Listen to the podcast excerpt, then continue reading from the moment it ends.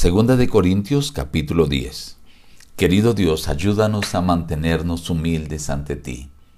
Y si en algo hemos de gloriarnos, sea en servir en tu causa, en ayudar en tu obra.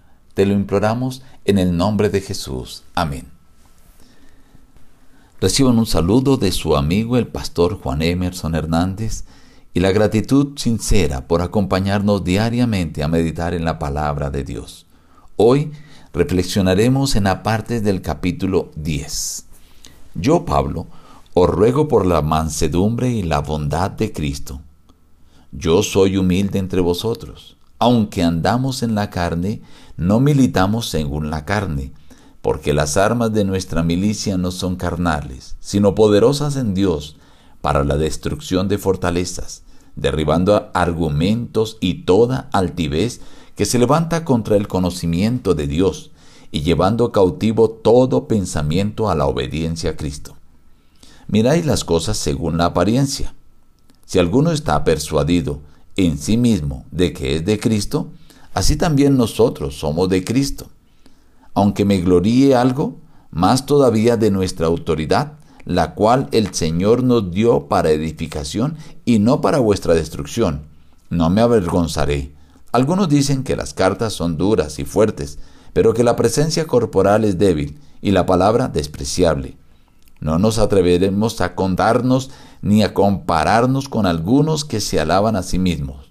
Pero ellos manifiestan su falta de juicio al medirse con su propia medida y al compararse consigo mismos. Pero nosotros no nos gloriaremos desmedidamente, sino conforme a la regla que Dios nos ha dado, por medida al permitirnos también llegar hasta vosotros. No nos gloriamos, sino que esperamos que conforme crezca vuestra fe, seremos muy engrandecidos entre vosotros conforme a nuestra regla, sin entrar en la obra de otros para gloriarnos en lo que ya estaba preparado. Pero el que se gloría, gloríese en el Señor. No es aprobado el que se alaba a sí mismo, sino aquel a quien Dios alaba. Aquí nuevamente Pablo empieza a defender su discipulado, su apostolado, su servicio al Señor, quien es el que lo llamó. Y él dice, mi autoridad viene de Dios. Algunos de los líderes que venían de Jerusalén, tal vez enviados por aquellos judíos que no estaban de acuerdo que los gentiles que se convertían no se circuncidaran, entonces venían en contra de Pablo y de los apóstoles que le acompañaban. Y hablaban muy mal del apóstol.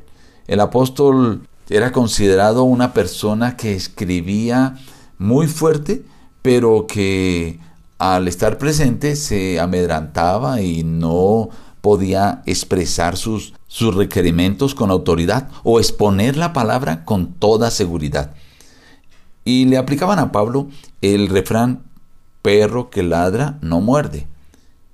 Pero el apóstol Pablo dice, aunque ustedes crean que las cartas son duras y que al estar yo presente mi presencia es débil y la palabra es despreciable, yo no me voy a comparar ni a unir a aquellos que se alaban a sí mismos.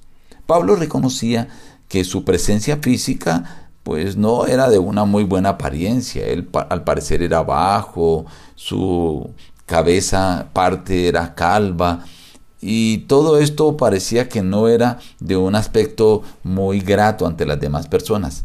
Pero él sabía que lo que él estaba haciendo lo estaba haciendo para la gloria de Dios. Por eso él dice, yo no me voy a exceder en gloriarme porque no es correcto, ni tampoco es bueno que yo me gloríe por la obra que ya han hecho otros, como lo que hacían los judíos, que venían a donde Pablo había sembrado el Evangelio y había fundado algunas iglesias. Él dice, el que se gloría, gloríese en el Señor, porque no es bueno el que se alaba a sí mismo, sino solo es bueno aquel que es alabado por Dios. Ahora, al hacer un análisis para nuestros días, cuánto nos falta a nosotros de humildad. Nos gloriamos y estamos esperando que las demás personas nos alaben y nos aplaudan, Pero lo que nos enseña el apóstol en este capítulo es que nuestro gozo, nuestros triunfos, nuestras glorias deben centrarse es en servir al Señor, en trabajar para su obra. Por eso la invitación es, no te alabes a ti mismo.